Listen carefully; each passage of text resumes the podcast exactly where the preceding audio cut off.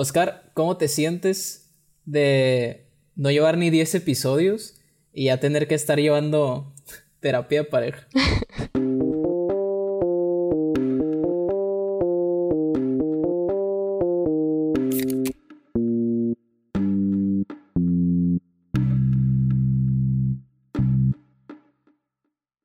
Pues, ¿cómo me siento? Me siento feliz, güey.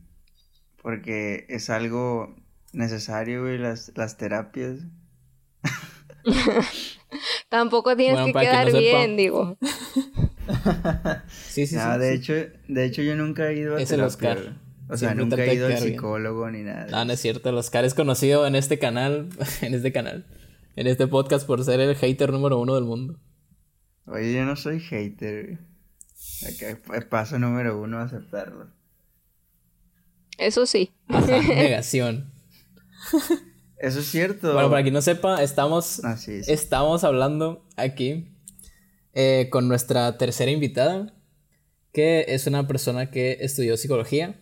Entonces este trip va a estar muy interesante. Eh, se llama Denise, así que adelante Denise, un aplauso para Denise. Hola, hola a todos. muy contenta de estar aquí muy contenta de ser. Es la, la única que nos escucha, nadie nos va a escuchar ya, porque está participando. Estamos arruinando el rating. Todo bien, todo bien.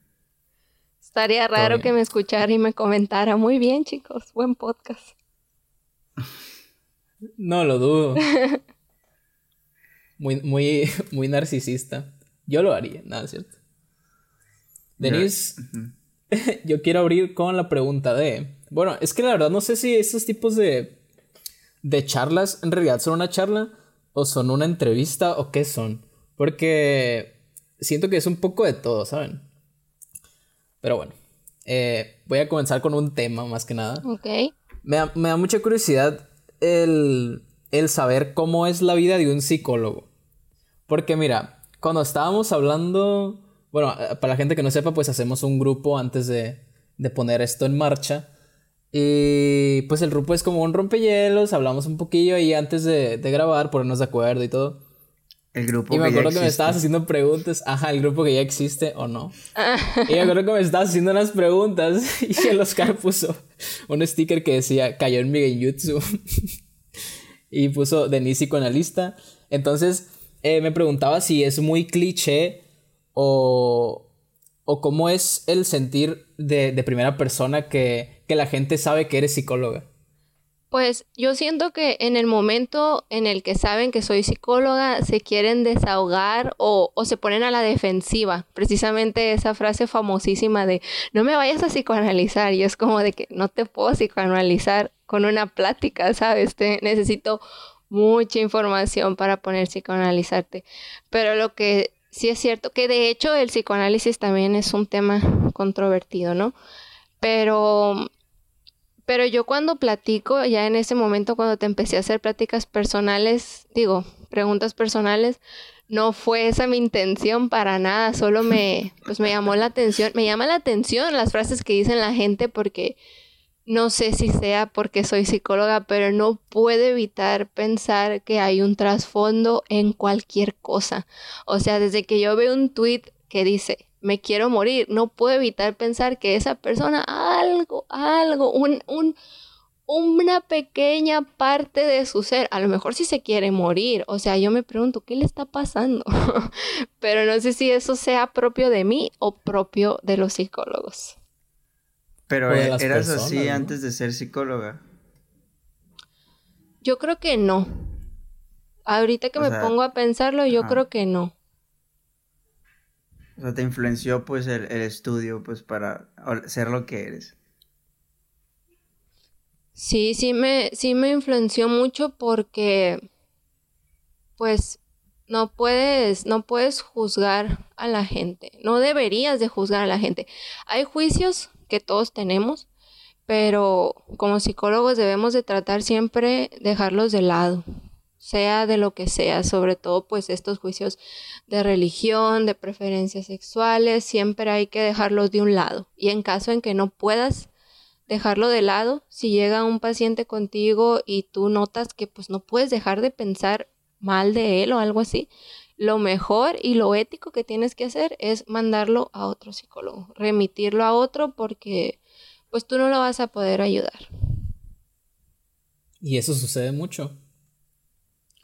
Mm, no sabría decir. Bueno, no como que sucede mucho, pues, pero por ejemplo, en las experiencias que has tenido, pues me imagino que a lo largo de tu carrera te has topado con, con muchas eh, ideologías diferentes.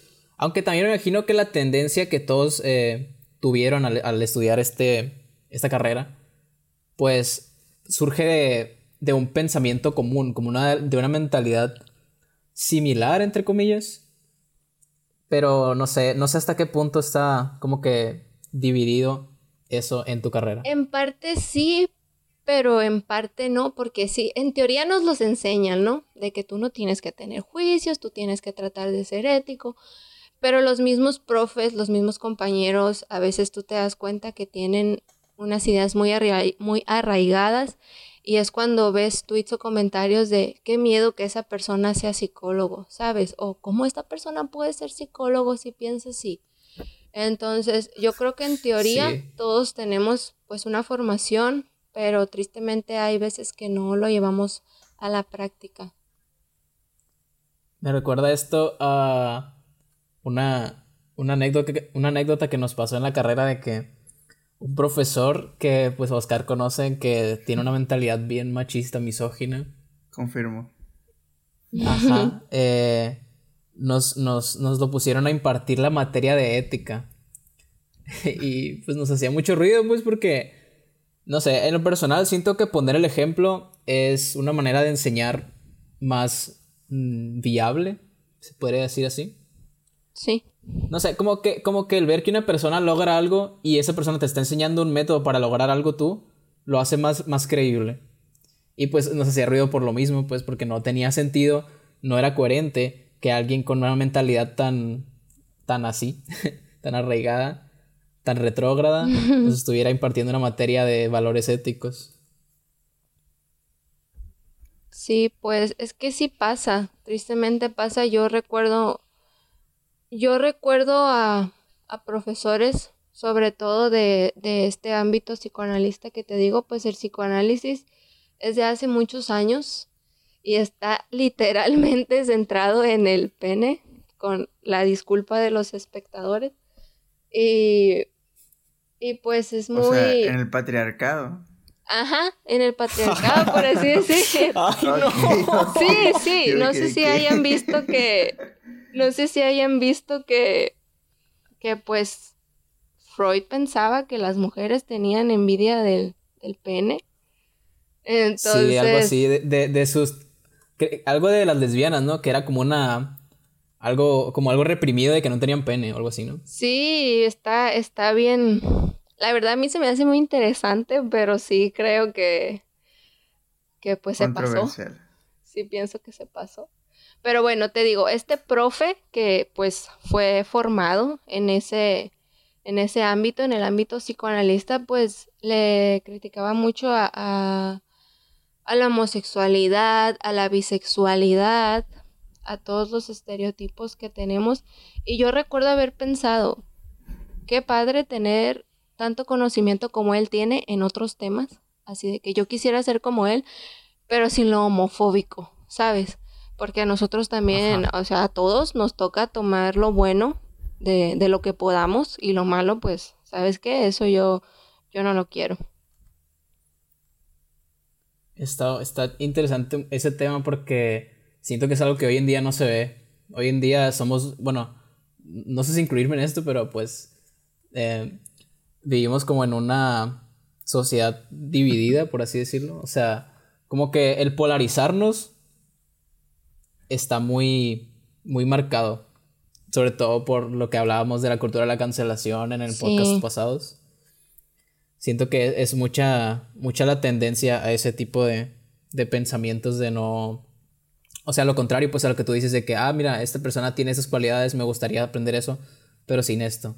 Eh, sin embargo, pues yo, en cuanto sienta yo que una persona tiene ese clase de pensamientos, como que por inercia, por estar, por, por ver esa, esa, clase de contenido en mis redes, por relacionarme con personas que probablemente, pues no sé si piensan así, pero me hago la idea de que pueden pensar de esa manera, pues simplemente lo, lo, lo tratamos de borrar de nuestra existencia o simplemente separarnos completamente de esa persona, cuando probablemente nos puede aportar algo, vaya. Sí, es que sí es difícil. De hecho, no, Didi. ah, es que me acordé que del podcast pasado y, y pues hablando también un poco sobre lo de, lo de la homosexualidad y todo esto. En el podcast pasado eh, nuestro compañero Alberto mencionó que, que la pedofilia era algo con lo que se nacía, así como la homosexualidad. Y esto me basó porque yo una vez estaba platicando con un amigo y mi amigo dijo, ¿tú crees de que si yo hubiese podido elegir, hubiera elegido ser homosexual? O sea, mi amigo es homosexual. Entonces, eh, porque pues, o sea, él me dio a entender pues de que si él hubiera tenido que elegir, pues él hubiera preferido ser hetero, pues, pero es algo que él no eligió. Y Alberto precisamente mencionó que, que los pedófilos nacen siendo pedófilos. Cosa que, que, o sea, que... Te hizo ruido. estas personas viven, ajá, estas personas viven reprimidos, pues. Y quería saber si, si ese tipo de, de cosas no entran también con lo que estabas mencionando, pues. Pues mira, como te digo, yo trato de mantenerme en un punto medio, en un punto medio, pero este, este precisamente es uno de los temas que me sobrepasan. O sea, a mí la pedofilia, la pederastía, me mole no, no puedo ni explicarte, o sea, me da un coraje, me da una impotencia, me, me molesta muchísimo. Yo no podría tratar a un pedófilo. Yo sería muy difícil para mí llevar a un paciente que diga, no, es que pues ya, ya no quiero tener estas ideas, ya no quiero pensar en, en relacionarme con niños sería muy difícil para mí, que de hecho hay quienes sí, lo, sí los tratan, o sea, hay estudios de, de tipos de terapias en las que tú ayudas a, un pedófilo a que disminuya los pensamientos que tiene sobre niños o, o actividades que hace relacionados sobre eso. Pero sobre la pregunta de si nace también la información, por lo menos la que yo conozco, es controversial. Si alguien sabe más, eh, que me lo quiera comentar o me lo quiera decir, mejor. Entre más conocimiento tengamos de eso, mejor. Pero hay algunos que las, que las asocian con experiencias del pasado, ¿no? Con experiencias de que a lo mejor hubo niños involucrados o, estuvieron niños o sus primeras imágenes sexuales fue viendo así pues a, niños pequeños o, cosas así. Pero la algo que sí te puedo decir es que la pedofilia no es una preferencia sexual, es una parafilia. Una parafilia podría ser el sadomasoquismo, el masoquismo, son prácticas diferentes a, a lo que es la, la sexualidad, pues. Y el peligro aquí está siempre, casi todo, en, en lo que es, creo yo, la psicología o la psiquiatría. En el momento en el que tú representas un peligro para ti mismo o para los demás, ya tienes que tratarte o en su defecto internarte, o sea, buscar algo. Porque pues si tú te estás dando cuenta que tienes estas ideas o pensamientos sobre los niños que, que se toma en cuenta hasta los 12 años, creo. Todos los países tienen sus, sus reglas distintas, pero esto se toma hasta los 12 años. Ahí tú ya tienes que pues tratar de ver qué haces contigo, ¿no? Pero no es una preferencia sexual. Ajá. No, sí, es que eso fue algo así, me entendí yo con lo que dijo Alberto. ¿Y cuántas veces recomiendas al año ir al psicólogo? Pues te voy a dar una, una respuesta muy padre, muy típica de los psicólogos. Todo depende. A ver. Depende, pues depende de cómo te sientas, ¿no? O sea, de hecho, pues la idea es que vayas las menos veces posibles, ¿no? O sea, a lo mejor tú empiezas un tratamiento y como tu necesidad es grande, pues empiezas yendo dos veces a la semana. Cuando es un problema muy fuerte, puedes ir hasta tres veces a la semana con un psicólogo porque así lo requiere. Pero la idea es que disminuya. Disminuya la cantidad ¿Es posible, de veces. ¿Es posible volverte adicto a ir al psicólogo? Es, es posible generar una dependencia. Porque cuando tú empiezas tu tratamiento, pues es alguien con quien te estás desahogando. De hecho, también es, es muy común que te enamores, que te enamores de, tu psicólogo o creas. ¿Te has enamorado de algún enamorado. paciente? No, no he tenido. no, es cierto, es cierto. No he tenido tantos, pero no. No, de hecho hasta hay reglas sobre eso. O bueno, eso, esto la verdad no sé si sea cierto. Pero se supone que si tú sientes algo por tu paciente en primera, lo tienes que remitir a otro. Y si quieres iniciar algo con él, tienes que esperarte por lo menos un año. O sea, para asegurarte de que no haya sido producto de, pues, de las transferencias. Del síndrome de, ¿cómo se llama? Del síndrome de Estocolmo. Ese, ese es otro, ese es el de su, es cuando te enamoras de tu agresor. El psicólogo no es un agresor. Pero, pero es, o sea, ¿hay un, ¿hay un nombre para este o cómo? Para, según yo no, para esto que sientes por tu psicólogo no, es más que nada lo que te menciono de las transferencias. Una transferencia es cuando pues todos estos sentimientos que tienes hacia tu psicólogo, crees que él también los tiene, cosas así. Mira, te estoy inventando porque realmente no me acuerdo del concepto de la transferencia, pero pero es, pues es la relación entre paciente-terapeuta, pues, de ahí va. Sí, siento eso, o sea, sí siento eso que dices por el, por el hecho de que el, psicólogo, pues, es alguien que te brinda apoyo y atención y interés más que nada y, la otra persona se ilusiona. Básicamente el psicólogo es un soft boy, por así decirlo. sí. O puede pasar lo contrario, que, que que te enojes con tu psicólogo porque pienses, no, tú no me estás ayudando, yo, yo te digo todo y tú no me dices nada de ti. Así pues, pero pues no se supone que yo te platique de mí, ¿sabes? Sí, no, no. Qué curioso este rollo. pero, o sea, explícanos más o menos cómo es, eh, bueno, no sé hasta qué punto puedas o, o cómo puedas expresarlo, pero ¿Cómo es como una consulta, vaya? O sea, ¿qué, es lo que se aborda dentro de una consulta psicóloga? Hay distintas maneras de trabajar en terapia, ¿no? Se supone que ahorita la mejor es la cognitivo-conductual o conductual, que está más esquematizada, o sea, tienen su orden, por así decir. En una primera sesión, pues tú me dices cuál es el problema por el que tú vas, porque una cosa es el problema por el que tú decides ir y otra cosa es los problemas que encontremos, si es que hay alguno aparte de, pues del que tú crees que tienes, ¿no? A lo mejor tú vas porque por una ruptura amorosa, amorosa, pero nos damos cuenta de que tienes baja autoestima, de que tienes problemas para Sí, de que tienes ansiedad, depresión o, que incluso antes de tu relación, antes de esta ruptura, pues tú ya tenías ciertos problemas y entonces pues esto de cierto modo te causó problemas en tu relación, todo eso. Entonces, la primera sesión es más que nada para conocerte, es como una entrevista al paciente.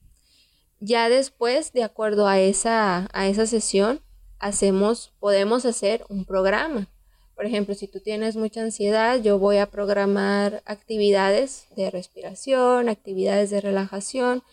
Te voy a dar también cosas para que hagas en tu casa, para que también las practiques en tu casa, la respiración, cosas así. Pero todo varía, todo varía en cada paciente. De acuerdo al paciente, a las necesidades del paciente, varía el, el el desarrollo de la sesión. E igual puede que yo tenga bien bonito mi plan para trabajar en una sesión de que, ah, bueno, vamos a empezar con un ejercicio de relajación, luego le voy a aplicar este ejercicio, luego vamos a hablar de esto y me va a platicar su experiencia.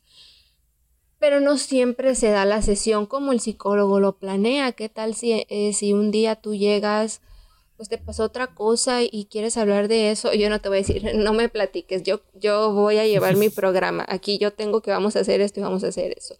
Pues no, o sea, va, va a variar de las necesidades del paciente. Sí, se va adaptando. Sí, se va adaptando. También puede que tengamos programado para que tu tratamiento sea de unas 12 sesiones, pero que muestres una mejoría antes o que al contrario necesites más sesiones, pues se va ajustando. Ok. Y no hay como de sesiones. Que... bueno, todo Oscar, rifote. Hablando de sesiones, eh, yo y Daniel una vez estamos platicando sobre las manchas esas que demuestran los psicólogos. Ah, ¿Esas cosas funcionan o de cómo, cómo de Esas son de las que de las que no tienen evidencia científica. Son las imágenes de Rorschach, algo así. Son un cliché, oh my god. Son un cliché, tristemente, son un cliché. O sea, son son imágenes en las que según me da mucha risa esos memes, eso sí de que pero yo por qué voy a estar viendo ahí a la muerte, no sé, algo así, y ni al caso la mancha, pues, pero pues es una prueba proyectiva. Aparte la muerte puede significar muchas cosas. Sí, sí, es una prueba proyectiva, pues, pero se supone que ahí tú estás proyectando lo que hay en tu inconsciente. Y, y pues no, no hay evidencia científica de que eso sea. O sea, la cosa es que nomás te están escuchando hablar, pues las manchas en realidad no tienen un, valor en sí mismas. Es que tienen, tienen su manual. O sea, yo sí, a mí me enseñaron a, hacer pruebas proyectivas. También no sé si hayas visto por ahí de que dibújame una casa, dibuja a un hombre bajo la lluvia. Van más o menos por ahí de las pruebas proyectivas. Entonces, por ejemplo, vamos, vamos a hacer algo. Si, si yo les dijera, dibújenme una persona más o menos, ¿cómo me la harían? O sea, ¿qué dibujarían? Depende, que, o sea... Yo dibujaría a alguien parecido a mí. no sé, depende. O sea, ¿qué, quieres que dibuje? ¿La, cara, el rostro, todo el cuerpo? Una persona. Pues no sé. Lo primero que imaginé fue una figura humana. Ajá, sí, una figura humana. ¿Algún detalle? Fue lo primero que me ah, imaginé. por ejemplo, ¿cómo le harías los ojos? No sé. Cansado. Está raro. Sí, es que. No sé, simplemente la dibuja. Es que, es que me, la imaginé como la hago en los, en los. En los sketches que hago en arquitectura. Así de que nomás la figura humana así. Como una bolita. Rellena. Ajá. Sí. Mm, mira, es que por ejemplo, en primera, si tú me hubieras dicho, no, pues dibujo una mujer. Ya con eso yo te diría que tienes problemas con tu identidad sexual porque no te sientes identificado con tu con tu género, con tu sexo. Género. Ayuda, no me cancelen. O sea, tú pues, tú pues eres hombre, creo, no sé. Entonces, pues, si tú dibujaras una mujer, pues yo te diría que, que no te sientes identificado con, con, tu sexo. Si le pusieras los ojos cerrados, te diría que a lo mejor pues te cierras a ver la realidad. Si le pusieras una cabezota, te podría decir que eres egocéntrico, o sea, de detalles así. Entonces, pues las imágenes de Rostach es eso, es ah, pues de acuerdo a ver a ver qué me dices, yo pues tratar de ver qué es lo que se está proyectando ahí. Pero, ah, ¿Y qué significa lo que te acabo de decir yo? ¿Qué significa que, perdón? Ajá, lo que dijimos nosotros. Ah, pues a lo mejor si nada más te imaginaste una figura de que sin cara, pues a lo mejor un poco esquizofrénico, ¿no? Pero y Oscar. o sea, está muy está muy extremo algunas porque también, por ejemplo, si es una línea temblorosa o borrosa, pueden ser rasgos psicóticos, esquizoides, cosas así. Y pues eso no se puede aplicar a lo mejor para una persona que no fue ni a la primaria. O sea, obviamente la manera de agarrar el lápiz de esa persona pues no va a ser igual a la de alguien que ya tiene... Sí, o sea, es, como, un primer, como un primer paso. Ajá, es, o sea, no... no, es pues, lo absoluto, pues, de que si dibujas una línea chueca, estás loco. Ajá, sí, o sea, por eso mucha gente no, no lo toma en serio lo que personalmente yo a veces creo que sí funciona es con los niños, porque los niños pues son muy transparentes. Entonces sí se han dado muchos casos donde a través de dibujos pues tú te das cuenta de que un niño se siente alejado de su familia o cosas así. Pero también he oh, visto muchas quejas al respecto. Maffer compartió algo así de unos niños dibujando algo de sus agresores. Hace poquito en Facebook. Sí, también. Y sí, los dibujos de los niños estaban fuertes. Sí, pero también precisamente hace, hace poco vi un hilo en Twitter que decía que pues bien ondeada la gente porque de pequeños les tocó hacer un dibujo y ellos pues meramente estaban reflejando lo que les había pasado en el día, pero las personas que vieron esos dibujos pues lo interpretaron de otra manera. Entonces, pues ahí están calificando a los niños de depresivos o de ansiosos cuando el niño nada más mm. dibujó lo que miró una, en una película, pues. Y por estas cosas están pues tampoco confiable usar este tipo de pruebas. no, y siento que, también por esto el dibujo de, de las... Ah, no, el que dijiste ahorita. Sí, sí, sí. A ver, Denis, ¿qué significa el dibujo? Con los ojos cansados. Ajá, y se dibuja el mismo. Pues Oscar, hay cosas que son muy obvias. chale, chale.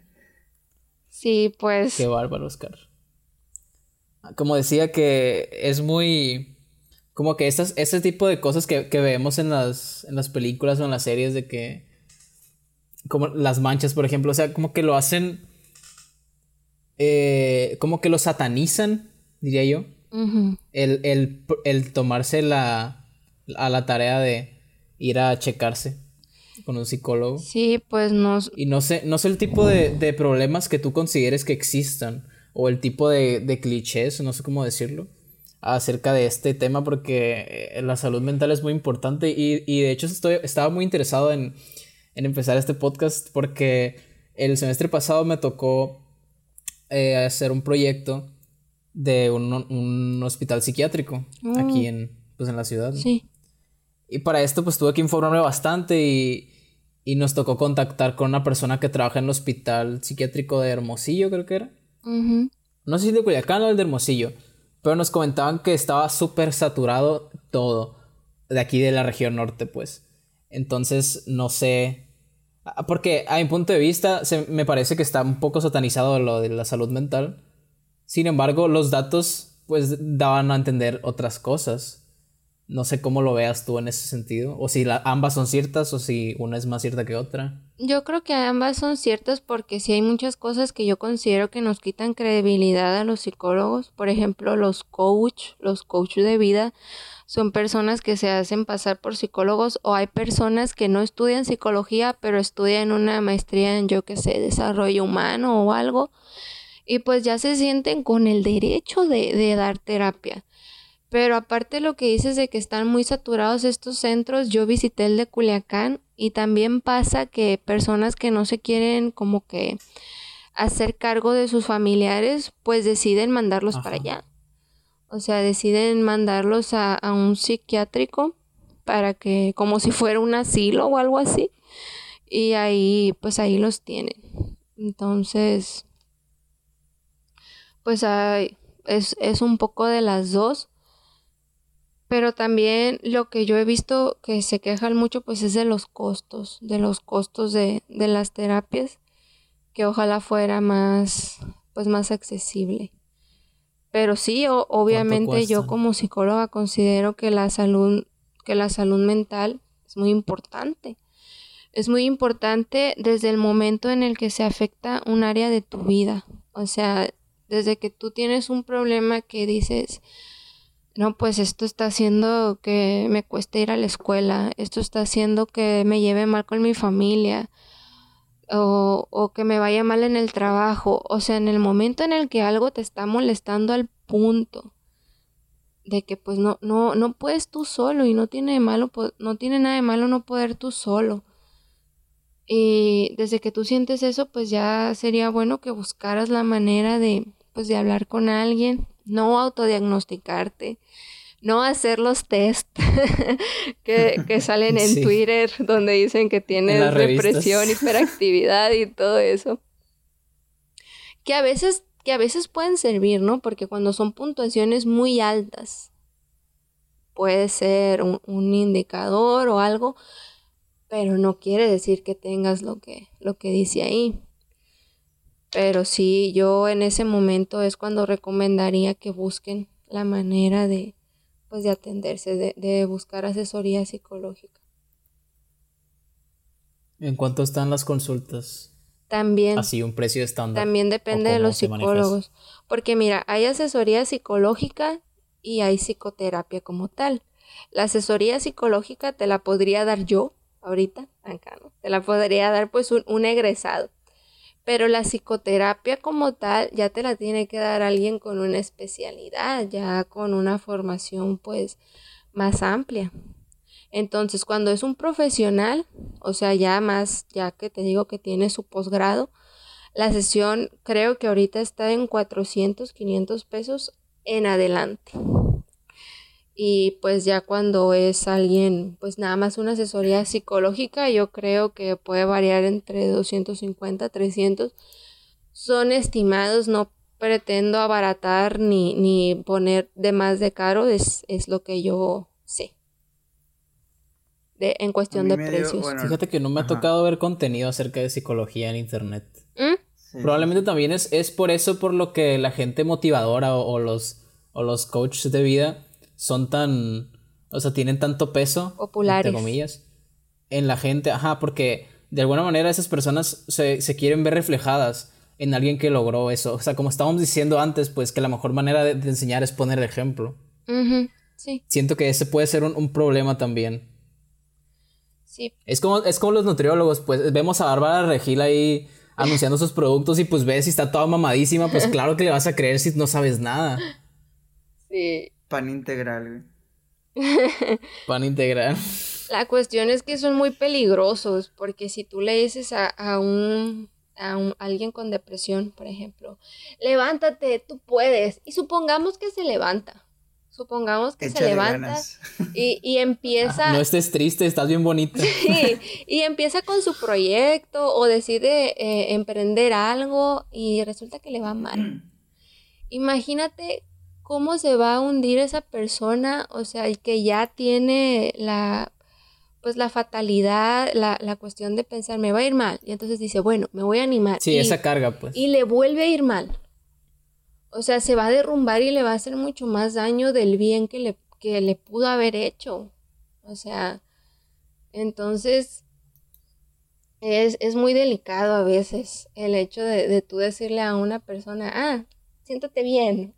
O sea, no, es más frustrante para la persona depresiva que alguien le diga que siéntete bien, tú puedes, ándale, no pasa nada. Sí, porque no puede, o sea, de verdad no puede, no es que no quiera, no puede. no estés triste, hay niños en África que se están muriendo de hambre, tú estás bien. Es como, güey. Ay, no. Por favor. Ahí le estás, ahí le estás quitando todo el valor a lo que siente la persona, o sea, porque sí es cierto, hay problemas más grandes y fíjate, a lo mejor la persona con depresión lo sabe, sabe que hay problemas que se pueden considerar más graves de lo que él tiene y eso lo hace sentir peor.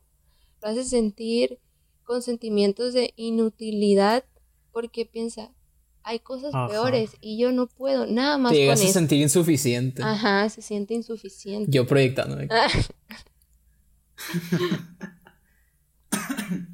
a mí me da risa de, de, los memes que hay en, en internet de, pues, de que la gente hablando por los psicólogos, una vez yo compartí uno que decía, el psicólogo dice que cuando una persona aparece en tus sueños es porque esa persona te extraña y quiere verte. Y luego contesta. Ah, sí, buenísimo. Los psicólogos no decimos esas mamadas. Plot twist, el que lo extraña eres sí lo Ajá. Sí lo vi, sí lo vi. También ah, eso, eso nos tocó ver. ¿eh? preguntar de eso. Interpretación de sueños. Sí, sí, sí, De los sueños. Ah, sí, queremos hablar de los sueños también. ¿Qué? ¿Qué tan, qué tan verídico es eso? ¿Qué tan... Pues ya nos dijiste que lo otro no era como algo científico. Los sueños, ¿qué onda con los sueños? ¿Qué es? Siento que podemos empezar por definir qué son los sueños. Bueno, no nosotros, pues, sino Denise. ¿Qué interpretaciones tienen los psicólogos a los pues, sueños? ¿qué crees la interpretación? qué, papel tienen? La interpretación de los sueños también viene del psicoanálisis, así que con eso ya, ya te das una idea de la veracidad que pueda tener.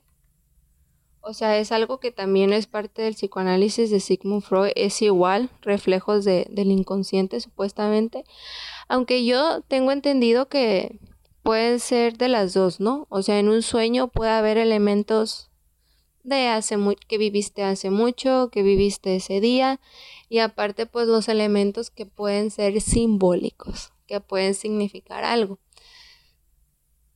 Personalmente a mí sí me llama la atención la pues igual, porque es parte del psicoanálisis la interpretación de los sueños, pero de todas maneras no tiene no tiene evidencia científica, lo que yo creo que sí, o por lo menos lo que yo como tomaría en cuenta, lo que yo tomaría en cuenta sería los sueños repetitivos. Ahí yo, ahí yo creo que sí podría, se podría encontrar algo. Pero pues también hay psicólogos que piensan que pues nada que ver. No les pasa que tienen, que tienen mucho un sueño o sea, un sueño repetitivo como el típico que sale en las películas de que... Y me soñé que estaba desnuda en la calle o algo así, no sé. No así, pero sí me ha pasado que sueño más de una vez lo mismo. No, no seguido, pero me ha tocado decir, güey, yo ya soñé esto, ¿qué pedo? Sí, a mí me ha pasado que en situaciones de mi vida tengo el mismo sueño. Y, y pues ya pues también me di a la tarea de buscarlo y pues en, en resumen era que siempre intentaba hacer como que todo está bien, cuando en realidad pues tengo mucha carga o algo así. Una etapa en mi vida donde soñé que me mataban. Pero... Varias veces, o sea, no varias veces en el sueño, pues. O sea, se cuenta que cuando me, me atravesaba el objeto con el que me mataban, me despertaba. Pero sentía como una...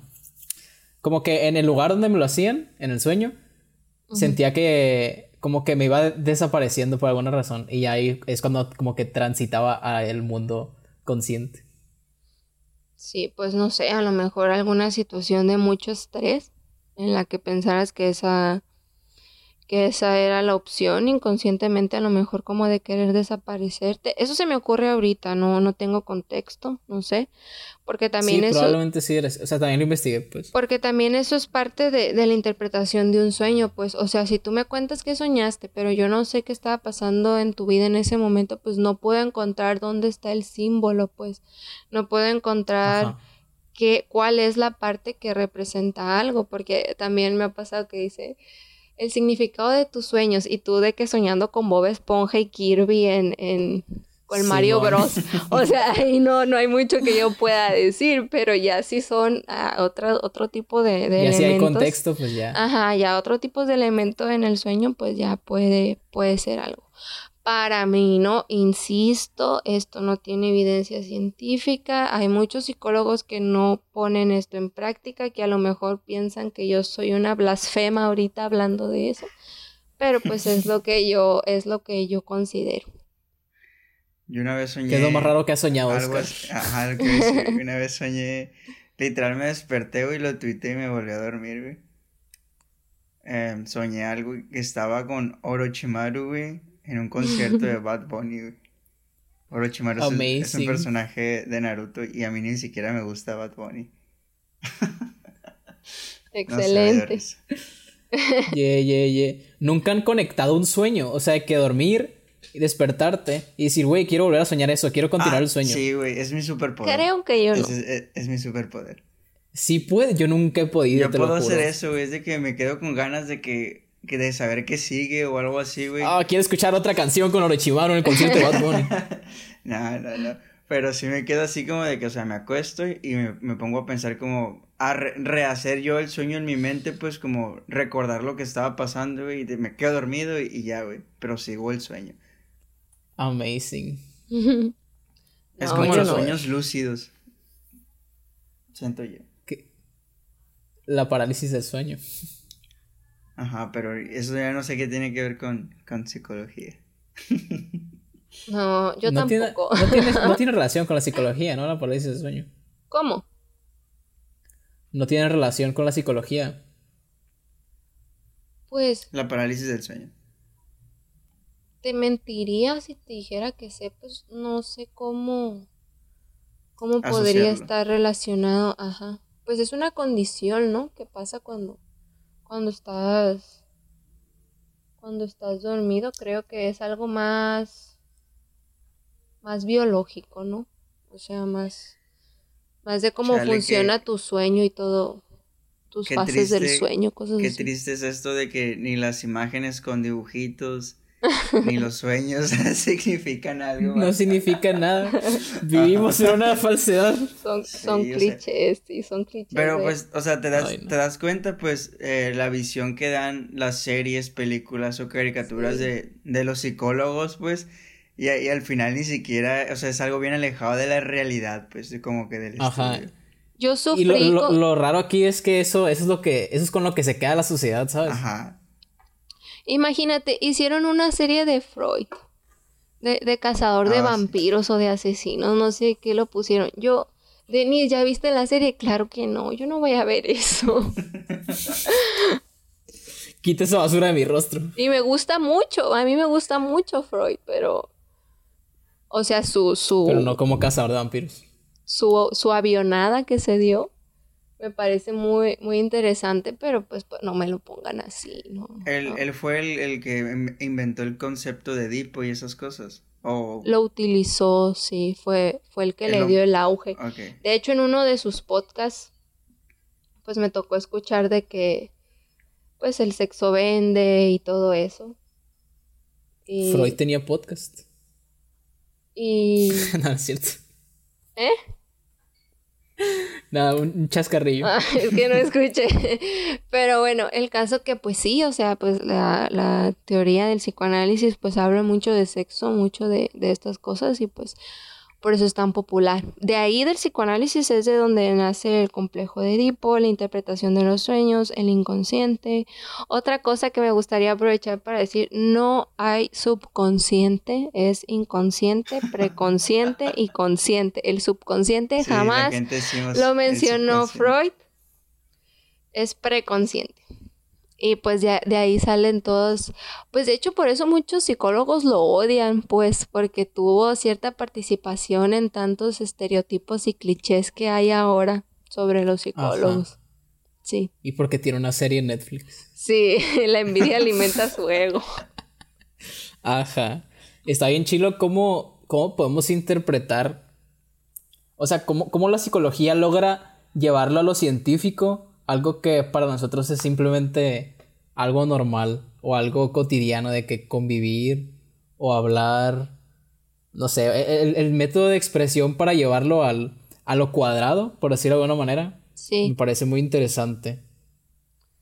y de hecho nos falta, ¿eh? O sea, la psicología es una ciencia nueva y yo, incluso yo al inicio, pensaba, pero no, ¿cómo vamos a cómo vamos a utilizar el método científico si todas las personas somos diferentes, todas las personas somos únicas? Y o sea, sí lo somos, pero pues hay ciertas cosas por algo por algo vivimos en sociedades, en culturas, en en cosas que de una forma u otra nos agrupan, pues, por por ciertas cosas que vivimos o que pasamos, entonces pues sí se puede, sí se puede como que llevarlo a, lo científico. Interesante. Deshumanizarlo. No, no, no, no, no, tampoco. No nos, no nos deshumanizamos, pero pues es, es en beneficio de todos. ¿Qué, qué pensabas sobre, sobre las personas que, que dicen, no, pues salgan al exterior, sirve como terapia o algo así? Que agarran todo eso. Yo también pues. quería preguntar eso, güey. Porque hace, hace rato, bueno, hace unos años salió Iniesta, güey, que tenía depresión. Bueno, Iniesta es un atleta, futbolista. Pero bueno, a continuar, Denise, por favor. Es que mira, hay cosas, yo creo que, que se confunden. Porque de entrada es bueno que asocien hacer cosas buenas con la terapia. O sea, está bien que, que asocien que hacer algo bonito, pues es terapéutico. No es pero, pero está bonito, está bonito que lo asocien con cosas buenas. Pero también Te puedes engañar a ti mismo para pensar que lo También es difícil, ¿eh? También es difícil, es un arma de doble filo porque pues las, las terapias también son difíciles, o sea, hablas de cosas difíciles que te causan dolor, te toca enfrentarlos y no siempre, no, no, no sales riéndote de, de las sesiones, ¿sabes? No siempre. Entonces, esto esto que mencionan de irte a tomar un café con tus amigos, salir al aire libre, hacer cosas que te gustan. Me pongo a pintar porque es terapéutico, ¿ok? Se pueden usar juntos. se pueden juntar, se pueden usar, perdón, como algo extra o algo que, que ayude a, al proceso terapéutico. Por ejemplo, si tú, si tú, tienes, si tú tienes ansiedad y yo te digo, bueno, ¿qué, qué, ¿qué puedes hacer en esos momentos en los que te sientes muy ansioso? No, pues me gusta pintar. Bueno, a lo mejor podemos utilizar tu gusto en, en pintar o tu gusto en cierta música para diseñar un programa en el que te ayudemos pues a, a, llevar estos, estos episodios de, de ansiedad, controlar tu respiración, cosas así. Lo podemos utilizar, pero no es la terapia como tal. No sé, no sé si me explique. Sí, sí, sí. Sí, sí, sí. Dijimos sí, sí, sí, igualito. está mal, está mal que, que una persona pues diga, no, pues voy a hacer esto porque esto me, me trae esto, o sea, voy a usarlo como terapia, o sea, siento que está mal que una persona diga eso pues cuando no es eso, con lo que estás diciendo. Simplemente es distracción, recreación. Exacto, pues, o sea, que te haga sentir bien. Sí, que te haga Que sí influye pues, a tu, a tu tranquilidad. Ajá, sí te puede ayudar, de que te puede ayudar, te puede ayudar. Pero, no es terapia eso. sí, sí. Estás demeritando el valor de las personas que se dedican a eso. Exactamente, yo llorando. Como nuestro podcast pasado. Ajá, o sea, eso no es arte. ya, pues ya. Sí, bueno. Para cerrar, este, para cerrar este podcast yo tengo una última curiosidad que preguntar. Ok. ¿Cómo funcionan los antidepresivos? Porque en lo personal no me no sé, o sea, también siento que está muy, muy visto de esa manera de que, ah, me van a dar cosas para que ya deje de sentir ciertas cosas, para, para tranquilizarme o para, yo qué sé, ¿me explico? Ok, eso sería ya en conjunto con un psiquiatra. Yo no te puedo dar antidepresivos. Un psicólogo no te puede dar antidepresivos porque no estudiamos medicina.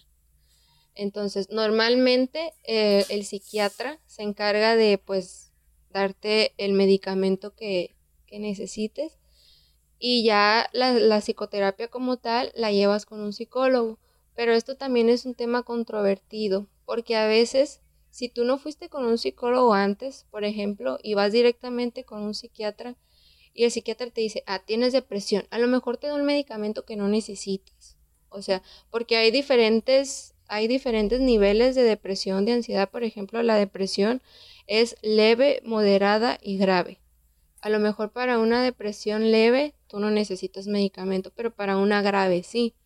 Entonces por eso es tan importante tener un buen diagnóstico antes de empezar por usar los, los medicamentos.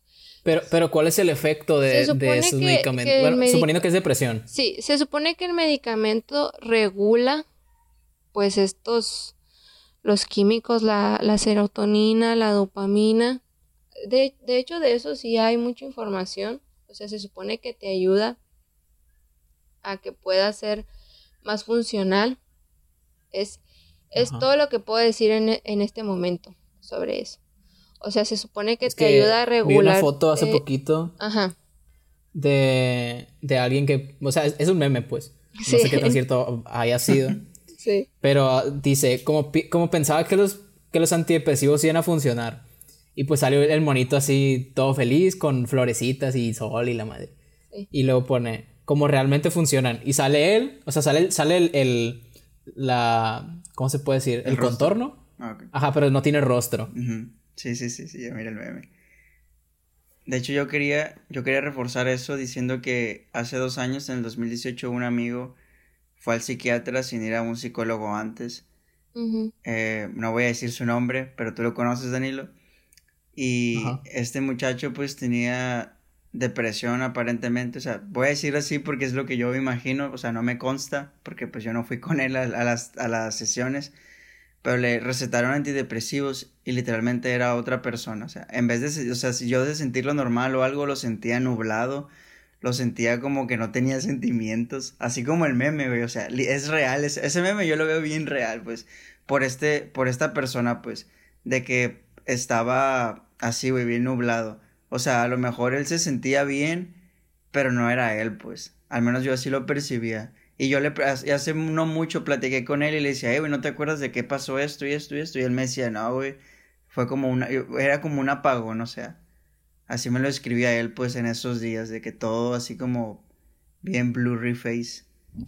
Fíjate que de eso de, pues, de personas ya con, con medicina, o sea, ya con tratamientos acompañados de antidepresivos y todo eso, casi no, no me ha tocado tener contacto con ellos, pero lo que sí sé, y pues es, es un problema también, digamos, entre psiquiatras y psicólogos, es que la medicina como tal no te va a curar, pues.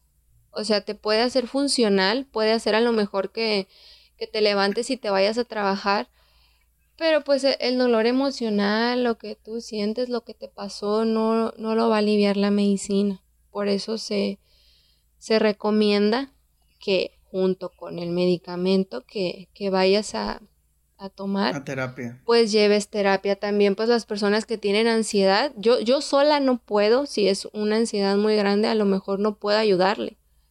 Y, y un psiquiatra con la pura medicina tampoco va a poder ya tener una persona totalmente funcional y, y bien. O sea, nos, nos necesitamos, nos necesitamos los dos. Como un arquitecto necesita un ingeniero que haga una estructura. Tal vez sí. Tal vez, tal vez. Pues bueno, estuvo, estuvo chida esta plática, pues. Muy, muy informativa, muy rica. Muy informativa. Ajá. Estuvo suave, la verdad. Ya quiero postearla. Qué bueno. Me alegra escuchar eso. Espero les haya gustado este podcast que ya existe. ¿O, no? Denise, ¿no dijiste o no? Tenías que decir oh, perdón, otra vez, otra vez. no, ya, todo bien, tengo que irme, de hecho.